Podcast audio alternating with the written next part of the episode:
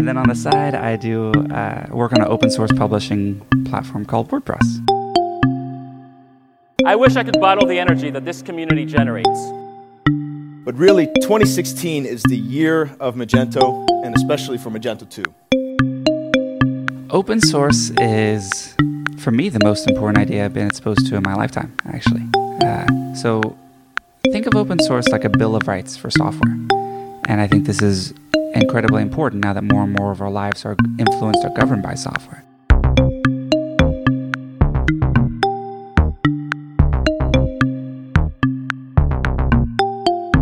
And the license that WordPress is under, the GPL, says you have the freedom to use the software for any purpose.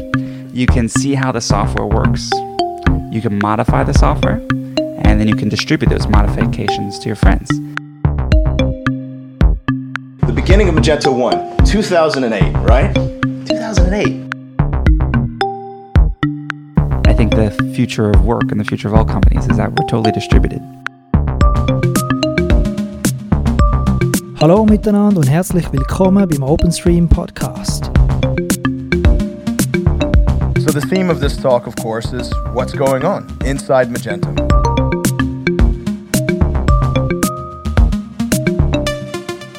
Warum ist E-Commerce in der Schweiz, dabei denke ich vor allem am stationären Kleinhandel, noch nicht wirklich angekommen?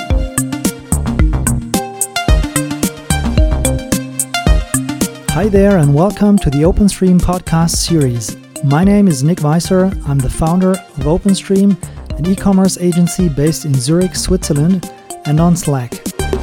We love to build online stores using free open source software like Magento, WordPress, and WooCommerce, and we do that since 2004.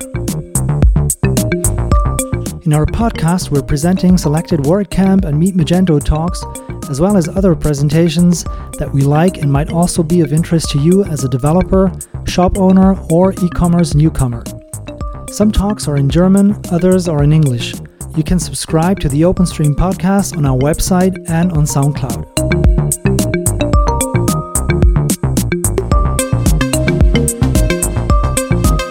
If there's anything in the WordPress, WooCommerce, and Magento universe you'd like to listen to on our podcast, please do not hesitate to leave us a comment or send us a message to podcast at openstream.ch. More details about the talks and speakers are also available on our blog.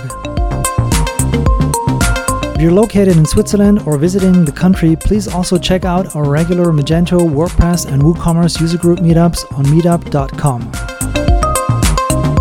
Music for this podcast intro, by the way, is from our friend Northern Dusk, an independent electronic music artist from Germany who is experimenting with partly minimal, deeply obscure electronica, synthwave, house, and techno soundscapes.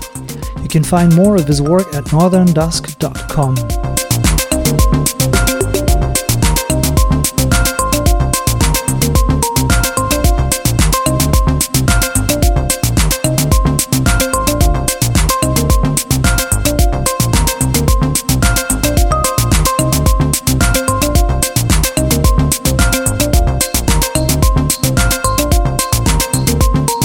So, without further ado, here's the next episode.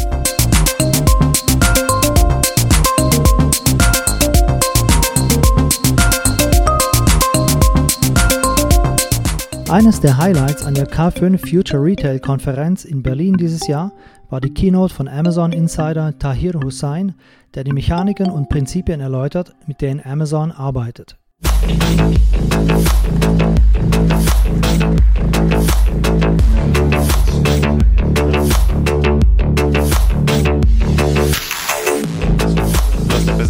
Vorbereitet, übergib dir gerne das Wort. Vielen Dank, Jochen, für die Einladung. Ja, es ist super hier zu sein. Ähm, ich habe schon gestern und heute sehr äh, interessante Vorträge gehört und Jochen bat mich, eine Art Impulsvortrag zu halten. Und ich habe ihn betitelt von Amazon Lernen mit systematischen Prozessen erfolgreich skalieren. Ich habe gestern zum Beispiel in der Präsentation äh, von ZooPlus gehört, zwei Dinge, die ich sehr gut fand, nämlich ja, soll man ähm, Amazon beachten und soll man auch äh, eine gewisse Bewunderung für Amazon haben? Ja. Soll man Ehrfurcht erstarren? Nein. Es gibt sehr viele Möglichkeiten, äh, in, im Online-Bereich, im Handel voranzukommen. Und äh, da habe ich mir gedacht, aus meinen Erfahrungen bei Amazon auch seitdem ein Thema mitzubringen, äh, was vielleicht euch, Ihnen die Möglichkeit gibt, in jedem Unternehmen ein bisschen was von Amazon mitzunehmen, ohne dabei Amazon zu, äh, zu äh, kopieren. Bevor ich loslege, ganz kurz ein paar Worte zu mir.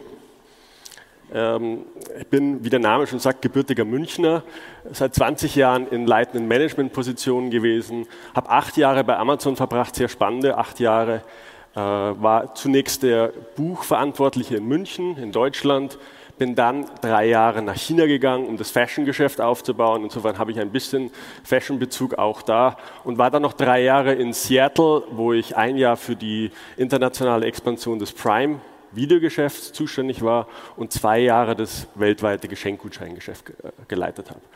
Wie Jochen schon gesagt habe, war ich in den letzten eineinhalb Jahren als Geschäftsführer äh, bei Kiveda aktiv, äh, Küchenbereich. Kiveda hat äh, die Küchenquelle gekauft, hat damit auch äh, sehr spannende Themen, wie ich auch gerade von Bräuninger gehört habe, nämlich das Thema Omnichannel, Multichannel, wie geht man davor, äh, angehen können.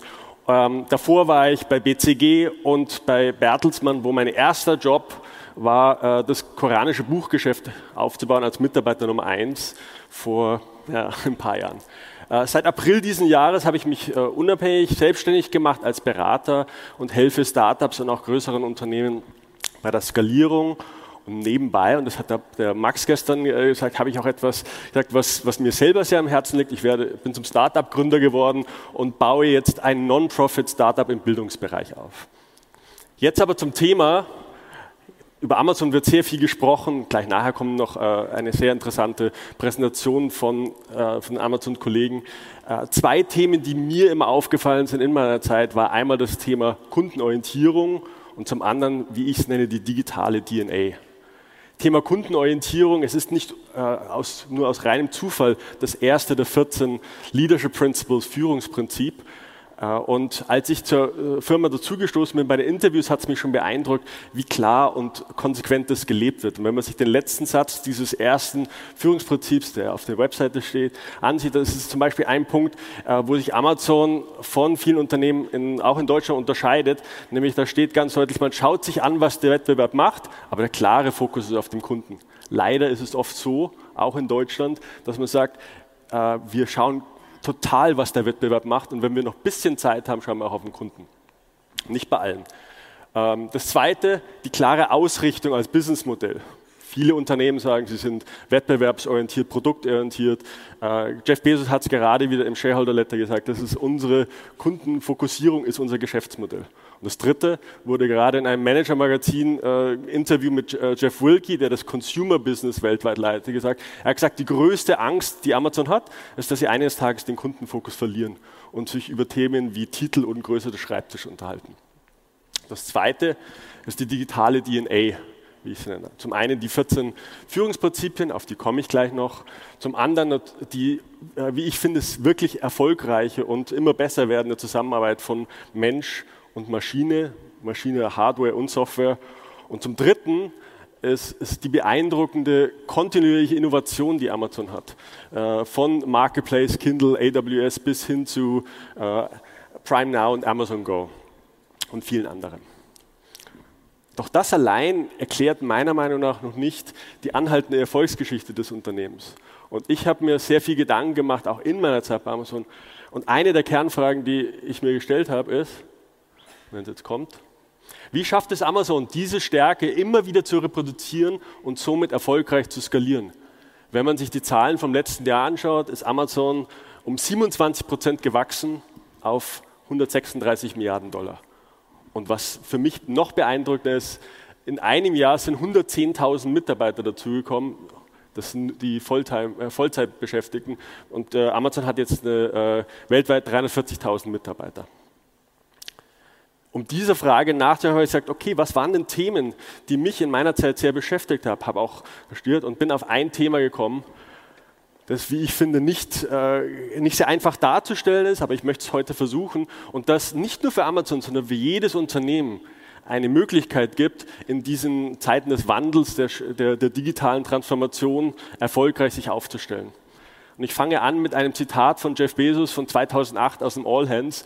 Äh, ich möchte nicht durch das Zitat durch alle Punkte gehen, aber er sagt im Grunde, äh, man gibt den Leuten, dem Team eine Aufgabe und es kommt nicht so richtig dabei raus. Man sagt einfach, ihr müsst besser werden, ihr müsst härter daran arbeiten. Und kommt immer noch nichts dabei raus. Und warum? Das funktioniert nicht oft, denn man hat ja eigentlich gute Leute und die wollen ja schon das Beste, die haben ja gute Vorsätze. Aber wenn gute Vorsätze nicht funktionieren, was kann dann funktionieren? Und die Antwort sind die, die, die Jeff auch gegeben hat und die ich immer wieder gefunden habe bei Amazon, sind Mechanismen. Und mit diesem Thema möchte ich mich beschäftigen und auch da wieder nicht nur zu sagen, bei Amazon ist alles gut und bei Amazon läuft alles perfekt, aber das sind ein paar Denkanstöße, die ihr euch äh, für eure Unternehmen mitnehmen könnt. Kurz zur Definition, ich habe dann gesucht, was sind die, äh, wie, wie, definiert man den Mechanismus? Es ist also ein, ein System von, äh, von Teilen, das wie eine Maschine zusammen funktioniert oder ein natürlicher und bereits etablierter Prozess. Das hat mir nicht so gut gefallen. Ich habe dann versucht, es in meinen eigenen Worten äh, auch auf Amazon bezogen darzustellen. Und für mich sind Mechanismen vollständige, systematische Prozesse, die fest in, äh, im Handeln des Unternehmens verankert sind. Die sorgen dafür, dass die Inputs, also die Einflussfaktoren, auf die komme ich gleich noch, äh, in, erfolgreich in Outputs umgewandelt werden. Sie sind auch eingebettet im erfolgreichen Zusammenarbeiten zwischen Mensch und Maschine, ja, intelligenter Hardware und Software. Klingt jetzt sehr theoretisch. Geben wir noch einfach mal ein Beispiel. Ein Beispiel, das ich selber erlebt habe. Das sogenannte Jeff Bezos Fragezeichen. Das ist ein solcher Mechanismus. Äh, ich kam 2007 zum ersten Mal in die freudige äh, Berührung mit diesem Fragezeichen. Das Fragezeichen ist, äh, funktioniert folgendermaßen. Kunden und Kundinnen können, wenn sie eine Beschwerde haben, ein E-Mail an Jeff schreiben. Die E-Mail-Adresse ist relativ leicht zugänglich. Äh, sind sehr oft nicht triviale Themen und Jeff liest viele, aber nicht alle, aber ähm, werden auch sortiert und Jeff gibt dieses E-Mail mit dieser Kundenbeschwerde dann an den verantwortlichen Senior VP, also seinen, seinen direkten ähm, Verantwortlichen unter ihm weiter und oder direkt an den verantwortlichen ähm, Director und VP. So bekam ich also 2007 ein E-Mail von Jeff mit diesem Fragezeichen. Darin beschwerte sich eine Kundin aus Luxemburg, die ein Buch aus der deutschen Webseite bestellt hatte, über Probleme in, Kunden, äh, in ihrer Kundenorder. Es war komplex, äh, es waren mehrere Systeme äh, damit verbunden und meine Aufgabe war es, und das ist auch wieder ein sehr systematischer Mechanismus, die folgenden Fragen zu klären, zu beantworten und dann auch ein, ein, eine Antwort an Jeff zu schreiben. Nummer eins, was ist genau passiert? Mit der Kundin sprechen, telefonieren. Warum ist es passiert? Sich genau Gedanken zu machen, nicht nur oberflächlich, sondern auch, was sind die zwei, drei äh, Ebenen darunter? Das dritte, was macht man sofort mit dieser Kundin? Wie hilft man ihr? Und das vierte, was muss systematisch passieren, um dies bei anderen Kunden nicht wieder vorkommen zu lassen? Das war sozusagen der Inhalt des E-Mails, ging dann zurück an Jeff und die Hoffnung ist dann immer, dass er nicht antwortet, weil das heißt, er ist zufrieden. Äh, ich habe einige Kollegen gesehen, wo die Antwort kam, das war dann manchmal nicht so angenehm. Aber warum sage ich das? Das ist ein perfektes Beispiel für einen Mechanismus, der wie ein in sich geschlossener Kreislauf, wie ein Flywheel funktioniert und der sich durch systematische Anwendung auch verstärkt. Warum brauchen wir Mechanismen? Nicht nur Amazon, jedes Unternehmen. Meiner Meinung nach, und das habe ich jetzt auch schon in Monaten, wo ich anfange, Kunden äh, oder Unternehmen zu beraten, gibt es eine Vielzahl von Herausforderungen, äh, die ihr äh, auch, ja, denen ihr ausgesetzt seid. Zum einen signifikantes Wachstum, habe ich gerade gehört. Tolles Problem. Äh, aber nicht immer einfach, organisch, durch Zukäufe, internationale Expansion. Komplexität, neue Prozesse, Daten, Partnerschaften, Mobile mache ich jetzt äh, Mobile Optimize, Mobile First, Mobile Only. Die Geschwindigkeit nimmt dramatisch zu. Und das ist, in Deutschland würde ich sagen, ist die Geschwindigkeit hoch, aber längst nicht so hoch wie zum Beispiel in den USA oder auch in China. Und für etablierte Unternehmen das Thema digitale Transformation. Wie schaffe ich es, und da finde ich, äh, war die Geschichte gerade von Bräuniger sehr, äh, sehr schön zu hören, wie schaffe ich es, da in, in, eine neue Richtung zu kommen, ohne bei meinem Bestandsgeschäft zu, ja, aufzugeben oder zu zerstören. Diese Herausforderungen bedeuten gerade für Führungskräfte, mehr Daten denn je stehen zur Verfügung. Ich muss oft innerhalb von kürzester Zeit mehr Entscheidungen fällen, auch Entscheidungen, die nicht nur mein direktes Team, sondern andere Teams betreffen. Damit wird Kommunikation und Koordination innerhalb des Unternehmens immer schwieriger und erfordert mehr Zeit. Wenn man dann noch Tech-Teams hat, die am anderen Ende der Welt sitzen, äh, kommt das auch noch dazu. Das heißt, Aufmerksamkeit der Führungskräfte wird zum knappen Gut. Amazon nutzt Mechanismen, um Führungskräfte eine Möglichkeit zu geben, die Organisation auch außerhalb ihres eigenen Einflussbereiches zu steuern und ihren Einfluss, und das ist jetzt nicht nur für Jeff, sondern auch für die äh, Führungsmannschaft darunter, systematisch zu verankern. Wie entstehen und funktionieren denn solche Mechanismen? Ich habe es versucht, möglichst einfach darzustellen. Es sind drei Faktoren, die ineinander greifen. Das ist einmal das Tool, dann ist die Adoption und Inspection. Tool ist etwas, was man erfolgreich in großen Rahmen implementieren und skalieren möchte. Das kann ein neues Produkt sein wie Amazon Fresh. Das kann aber auch ein neuer Arbeitsprozess sein. Die Kiva-Roboter in den Lagern werden jetzt ganz neu eingesetzt. Das kann, können sogenannte Tenets sein, sehr wichtig für neue Geschäftsmodelle. Äh, die äh, werden immer Tenets aufgestellt, um äh, in, in, kritischen Fragen auch dann nicht immer wieder neu diskutieren zu müssen. Ein Beispiel war, als damals der Marktplatz gestartet wurde, hieß es, ja, jetzt haben wir plötzlich zwei Kunden. Wir haben den Endkunden und den Händler. Wenn wir entscheiden müssen, wer kommt als erstes? Und einer der Tenets war, if in doubt, the end customer comes first. Oder und auch ein, äh, ein Software-Service. Das zweite Thema ist dann das Thema Adoption, die systematische Anwendung und Implementierung. Kann auf mehreren Ebenen erfolgen. Ein Beispiel aus meiner äh, eigenen Historie. Ich war damals als Buchverantwortlicher prädestiniert dafür, weil sehr viel automatisch schon lief, äh, einen neuen Prozess einzuführen, der, der hieß Hands off the Wheel, automatische Bestellung. Äh, und wir waren einer der zwei, drei Guinea Pigs, die gebeten wurden, äh, jetzt mal für drei Monate, nicht vor dem Weihnachtsgeschäft, aber für drei Monate einfach mal nichts selber zu bestellen. Also keine Nachbestellung selber zu machen. War ziemlich scary.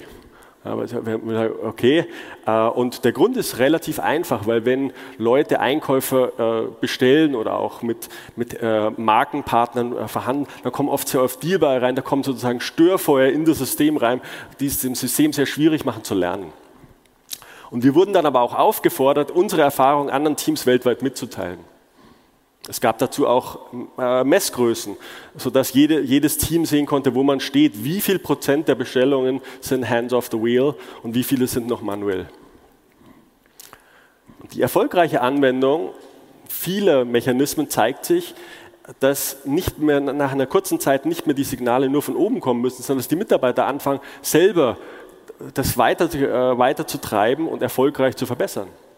Inspection ist ein Punkt, der, der, mir aufgefallen ist in Deutschland immer sehr, äh, muss man sehr vorsichtig sagen, wie man es, äh, wie man es kommuniziert. Inspection klingt so, also ich traue dir nicht. Inspection habe ich versucht zu sagen, es ist Überprüfung und Verbesserung des Tools. Äh, es hilft einmal den Verantwortlichen, die, die, die erfolgreiche An Anwendung ihres Tools zu, ja, wirklich zu überprüfen, gemeinsam mit dem Team. Das war dann so, dass man sich äh, zum Beispiel äh, Metriken wie diese äh, Hands of the Wheel angeschaut hat und wirklich in den Meetings mit dem Senior VP durchgegangen ist und gesagt hat, äh, anhand von Bestellungen, was, was ist, warum hast du dies noch manuell bestellt? Da kam oft raus, ja, unser, äh, wir hatten einfach einen tollen Deal, den wir machen wollten. Und wir haben uns da auf der, äh, auf der Messe in Hannover getroffen und der hat einfach gesagt, der ist unwiderstehlich, den kriegst nur du. Und so wurde gesagt, das ist eigentlich nicht sinnvoll, weil es ist nicht nachhaltig. Äh, und man wurde klar und deutlich aufgefordert, eben diese Deals in der Zukunft nicht mehr zu tun. Zusammengefasst, äh, erfolgreiche Mechanismen sind nach meiner Meinung immer die gewesen, bei Amazon, aber auch außerhalb, die für jeden verständlich sind, die dann auch klar und immer wieder kommuniziert werden die von allen gelebt werden. Und das ist ein Punkt, den kann ich nicht genug betonen. Sehr oft ist es so, dass, dass Führungskräfte das eine sagen und das andere tun. Und dann funktioniert es natürlich nicht. Bei Amazon war es wirklich beeindruckend, das muss man einfach sagen, dass die Führungskräfte ähm, das immer vorgelebt haben und auch bereit waren, und das ist der letzte Punkt, dass die Prozesse, Mechanismen verbessert wurden, wenn man eine bessere Idee hatte angenehme und sehr wichtige äh, Effekte sind dabei rausgekommen. Man konnte, ich war immer erstaunt, wie schnell man neue Ideen skalieren konnte. Nicht nur in einem Land und nicht nur in einem Team, sondern über die ganze Organisation. Es hat für mich auch Glaubwürdigkeit gebracht, wenn die Führungs, äh, Führungsschuhe auch selber dazu gestanden ist und es selber so gelebt hat. Und ich glaube, es hat auch mir geholfen, bei meinem Team Glaubwürdigkeit zu, äh, zu erzeugen, dass ich jede Woche oder bei jedem Treffen über dieses Thema gesprochen habe und auch selber gelebt habe. Und, und das darf man nicht unterschätzen, es fördert wirklich den Innovationsgedanken von den Mitarbeitern. Man sieht hier ein Foto, es tut mir leid, dass es sehr klein ist, dass das All Hands in, in, äh, in Seattle, da bekommen zwei Mitarbeiter einen Dodesk Award. Das, das sind drei Holzstücke, nenne ich es mal so, aber das ist der Award, den gibt es schon seit Jahren, für eine Idee, die sie selber gehabt haben. Klingt jetzt nicht so toll, aber wer glaubt, was damit mit diesem Bild sehr schnell passiert? Das landet drei Minuten später auf LinkedIn mit Ich bin stolz. Jetzt klingt es so, als ob bei Amazon alles geklappt hat und also alles funktioniert, aber das ist in der Tat nicht so. Ja, man kann äh, hier ein Zitat von Jeff äh, sehen, auch da gehe ich wieder nicht durch, aber ich habe selber erlebt in Meetings äh, mit Jeff Bezos, auch mit anderen Leuten, auch in meinen eigenen Team-Meetings, dass äh, Leute dann gesagt haben, ich habe doch den Prozess befolgt. Das ist doch der Prozess. Und dann äh, kam eben wirklich, und das ist auch der Wunsch, dass man sagt, okay, stimmt der Prozess noch? Ist der Prozess noch richtig? Haben wir neue Einflussfaktoren? Haben wir neue Systeme? Müssen wir den Prozess uns anschauen? Und was Jeff hier gesagt hat, ist äh, sehr wichtig, sind wir Herr über den Prozess oder ist der Prozess äh, das treibende, äh, die treibende Kraft über unser Handeln? Noch ein paar Beispiele, damit jeder sich ein bisschen mehr vorstellen kann, was denn Prozess sind auch um sie dann, oder Mechanismen sind, auch um sie dann selber im eigenen Unternehmen vielleicht einführen zu können. Das E-Mail habe ich genannt. Ein zweiter Punkt, der sogenannte Customer Service Anden Code, finde ich super spannend. Ähm, war teilweise auch anstrengend. Es ist folgendes, wenn äh, Kunden beim äh, Kundenservice in, bei Amazon anrufen und nach einem, es gibt ein gewisses Schema, wenn sie Fehler an einem Produkt mehrmals finden, sei es zum Beispiel eine schlechte Produktbeschreibung etc., hat dieser Kundenservice-Mitarbeiter die Erlaubnis, diese von der Webseite runterzunehmen. Die ist weg. Und das führt dann dazu, dass eine Maschine in Gang gesetzt wird. Das E-Mail geht dann an den Verantwortlichen, zum Beispiel für mich im, Fashion-Bereich in China, äh, mit dem, okay, uh, Earning Code has been pulled. Und dann geht es darum, dass man nachforscht und dass man fragt und dass man auch da wieder das Problem systematisch löst. Ich kann mich an eine tolle Geschichte erinnern, äh, als ich in Deutschland war, mein Kollege aus dem äh, Küchenbereich äh, bekam, ich glaube vier Stunden nachdem es gepult war, einen erbosten Anruf von einem Hersteller, sehr namhaften Hersteller, der gesagt hat, was fällt euch ein, unseren Topseller nicht mehr auf der Webseite zu haben? Hat er gut aufgepasst. Und dann haben wir eben äh, äh, erklärt, da war die Produktbeschreibung falsch, euer Team hat das nicht richtig geliefert, es gab Verwirrung beim Kunden, äh, die Farbe war falsch und löst es. Wenn ihr das systematisch löst, kriegt ihr sofort wieder hoch. Ist, ist sehr extrem, aber sehr erfolgreich. Dritter Punkt, Weekly Business Review. Ihr werdet euch vielleicht fragen, warum bringe ich denn den, die, die Kennzahlen, das Kennzahlenmeeting hier rein bei Kundenorientierung? Ganz einfach. Ich habe bei vielen Unternehmen, mit denen ich jetzt schon gesprochen habe, gesehen, dass wenn man sich die Zahlen wöchentlich anschaut, die meisten Unternehmen wöchentlich auf Umsatz und Renditezahlen schauen. Es gibt sehr wenige Unternehmen, die genauso mit der gleichen Konsequenz auf Kundenmetriken schauen. Man schaut sich vielleicht noch den Traffic an, die, die Conversion, aber schaut man sich auch an, äh, wie viele meiner Produkte können wirklich in einem Tag geliefert werden, wie viel hatte ich jetzt äh, genau in dieser Woche verfügbar, oder schaut man sich die Earning Calls von der letzten Woche an und schaut, was ist da überhaupt passiert. Auch das wieder ein Thema, wo systematisch mit viel Zeitaufwand äh, daran gearbeitet wird, nicht nur diese Themen zu verbessern, sondern auch das Team und neue Teams damit sozusagen äh, denen zu zeigen, was diese Kundenorientierung bedeutet und wie man sie systematisch lebt. Ein Punkt, den, äh, den ich auch selber angewandt habe und den, der mich wirklich sehr beeindruckt hat, äh, ist der Press Release und FAQ. Das ist ein Dokument bei, äh, ich habe jetzt äh, wieder angefangen, PowerPoint-Präsentationen zu schreiben. Das ist, äh, ist, mir sehr schwer gefallen, denn bei Amazon gibt es kein PowerPoint, zumindest in den internen Positionen, es gibt nur äh, Word-Dokumente. Ein Press Release und FAQ ist ein sechsseitiges Dokument, Maximum sechs Seiten, in dem man zum Beispiel auch ganz neue Ideen darstellt. Und man fängt an mit einem Press Release. Man schreibt ein, ein, eine Veröffentlichung, eine Pressemitteilung, als wenn man sie am Tag des Launches an die Presse weitergeben könnte. Dahinter schreibt man Fragen, und zwar erst Fragen, die der Kunde stellen würde, und dann Fragen, wie man etwas lösen wird. Zum Beispiel beim Launch von Prime Now äh, wurde so ein Press Release in FAQ geschrieben, immer wieder verbessert und dann an Jeff vorgetragen. Und das dauert am Anfang etwas länger, aber es hat dazu geführt, dass nachdem man gesagt hat, go, Prime Now innerhalb von 110, 120 Tagen gelauncht werden konnte in der ersten Stadt. Interviewprozess, Barraiser, ein weiteres Thema, was, äh, was, was ich aus, aus nächster Nähe erlebt habe. Sehr systematisch, immer wieder verbessert, hoher Zeitaufwand. Man schaut äh, nicht nur, ja, wie fülle ich, fülle ich meine offenen Positionen möglichst schnell, sondern wie finde ich die richtige Person. Äh, dazu vielleicht ein Beispiel. Äh, als ich in China war, äh, war ich der erste Nicht-Chinese als Category Leader und ich da, äh, wurde dadurch, ähm, kam dadurch in freudigen Genuss, sehr viele Interviews für neue Positionen auch in anderen Teams zu führen. Äh, unter anderem habe ich als Barraiser, der dann sozusagen dabei ist und dafür sorgt, dass, die, die, dass wir den Bar, also die, die Latte hoch genug legen, habe ich mit, zum Beispiel mit das ganze Kindle-Team mit aufbauen dürfen und interviewen dürfen. Ist sehr zeitintensiv, aber sehr erfolgreich. wer schon mal viel Interviews geführt hat und geheiert hat, gesagt, also ein, jemand, den, den man falsch einstellt und danach wieder neu anfängt, das ist extrem, äh, extrem schwierig und kostet noch mehr Zeit. Die Leadership Principles, äh, zu denen, ja, da wird auch schon viel in der, in, in der Öffentlichkeit gesagt. Äh, ich fand es spannend, dass vor kurz, äh, vor einiger Zeit ein Leadership Principle dazugekommen ist, nämlich Be Curious. Und das äh, klingt jetzt so offensichtlich, aber das war, ist auch wieder in der Angst, dass man äh, als Amazon, wo man so, so gut läuft, dass man die Neugier verliert, dass man die Neugier auf Neues verliert und dann, dass man sich sozusagen damit angreifbar macht gegenüber dem Kunden durch andere Wettbewerber. Warum funktionieren also diese Mechanismen bei Amazon? Ich habe ein paar Punkte schon genannt, aber für mich sind äh, ein, paar, ein, paar, Punkte noch sehr entscheidend, die äh, jeder von euch mitnehmen sollte, wenn, es, wenn, wenn er es bei euch äh, versucht einzuführen. Das eine ist das langfristige Denken. Das ist wirklich ähm, beeindruckend, nicht nur von Quartal zu Quartal zu denken, sondern äh, einen sehr langen Zeithorizont zu haben und sich dann zu sagen, okay, welche Etappen gehe ich wann an?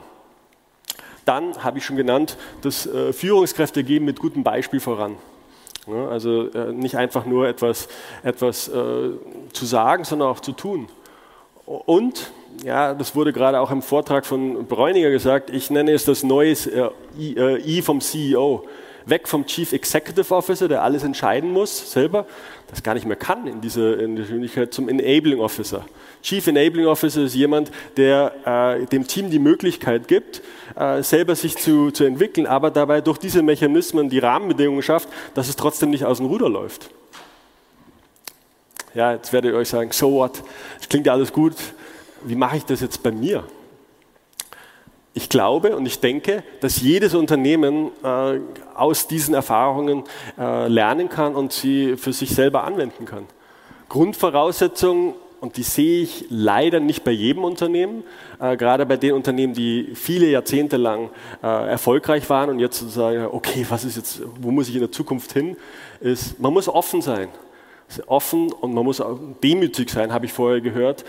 Sehr wichtig, denn die Welt dreht sich schnell und dreht sich anders. Man muss glaubwürdig sein. Man kann nicht, diese Glaubwürdigkeit ist extrem wichtig, gerade in, in, in schnellen Situationen, wo man nicht immer alles von A bis Z kommunizieren kann. Man muss einfach die, äh, da eine Glaubwürdigkeit rüberbringen, sodass die Mitarbeiter sagen, okay, got it.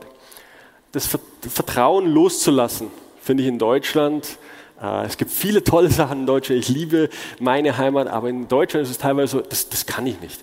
Also ich muss doch auch weiter entscheiden können. Ja, entscheiden ist jetzt einfach eine andere Art zu entscheiden. Man muss loslassen können und dann schafft man es auch. Wenn die Mitarbeiter das Gefühl haben, dass, man, äh, dass die Führungskräfte loslassen, dann kommt auch sehr viel mehr vom Bottom-up, äh, Eigeninitiative und Innovation. Ganz wichtig, ist, jedes Unternehmen sollte Mechanismen entwickeln, die zur eigenen Kultur passen. Also kein Copy and Paste.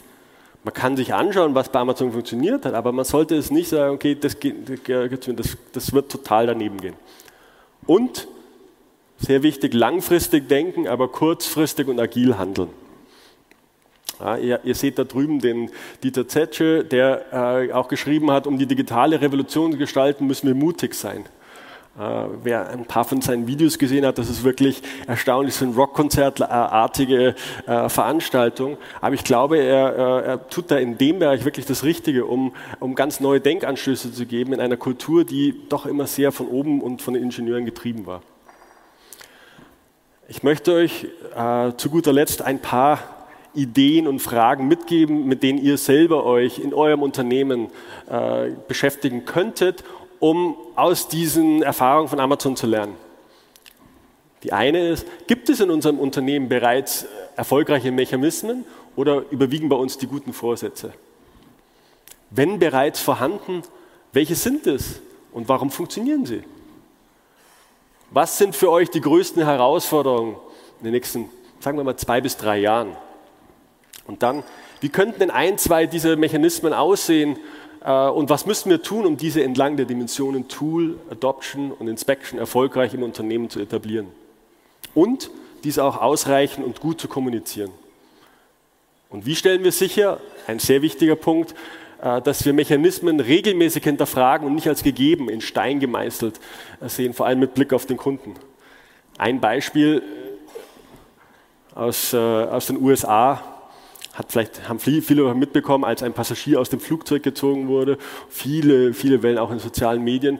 Und dann gab es wirklich so, dass der CEO von United hat ein, äh, ein internes Memo geschrieben, da steht drin, wir haben die, die Prozesse äh, befolgt, um mit solchen Situationen fertig zu werden. Also wenn dieses E-Mail von einem CEO kommt, dann ist es recht schwierig, da äh, erfolgreich Mechanismen zu etablieren. Ich habe heute ein Beispiel bekommen, wo ich aus dem Hotel ausgecheckt bin, ein Hotel, in dem ich länger bin. Die haben jetzt ein Online-Check-In und Check-out äh, eingeführt. Und ähm, klingt alles schön und gut, nur habe ich jetzt fünf E-Mails mit sieben Rechnungen bekommen und habe gesagt, das, das, klappt nicht, was ihr da macht. Äh, und dann haben sie mir gesagt, ja, das hat unsere IT-Abteilung so gesagt. Ja, und habe ich gesagt, okay, äh, wie schön wäre es jetzt, wenn dieses Hotel einen Ending-Code hätte. Ja, wenn diese Mitarbeiter jetzt sagen könnten, dieser Online-Checkout wird gestoppt, bis die systematischen Probleme gelöst werden. Habe ich den Mitarbeitern gesagt, es wäre schön, wenn ihr es weitergeben würdet, weil sonst stehen morgen nämlich zehn Leute da und fragen das Gleiche. Und ihr seid genervt, die Kunden sind genervt und die im IT sagen, okay, wir haben doch einen tollen Online-Checker ausgeführt. Ein letzter Tipp von, von Jeff Bezos. Äh, er sagte, wenn du ein Team, und das geht wirklich, das ist wirklich sehr, sehr wichtig, sehr oft machen sich äh, Organisationen Gedanken, okay, da müssen wir doch, wenn wir was Neues, was brandneues haben, müssen wir doch wirklich ein riesen Team aufbauen. Und ja, müssen wir, da müssen Leute aus allen Abteilungen dabei sein. Und ja, und wenn es die Sommerferien da, dann fangen wir es erst im September an. Ähm, wenn man bei, bei, äh, bei Amazon sagt, if you can't feed a team with, with two pizzas, it's too large. Ich habe versucht, das in ersten Gesprächen mit Kunden äh, zu erklären und da kamen sie fragen, ja, zwei Pizzas, die Amis essen noch so große Pizzas, verstehe ich nicht. Da habe ich mir gedacht, okay, wie stelle ich das äh, so dar, dass es klar wird und dass ich dem Kunden vielleicht auch einen Hint gebe, dass bei ihm selber auch vielleicht zu viele Leute teilnehmen. Und ähm, habe dann gesucht und ich kam auf folgendes Bild. Ich nenne es jetzt das Weißwurst-Topf Team. Wenn ihr Fragen, Anregungen habt, könnt ihr mich gern kontaktieren, auch jetzt äh, in der Pause. Ich bedanke mich sehr herzlich.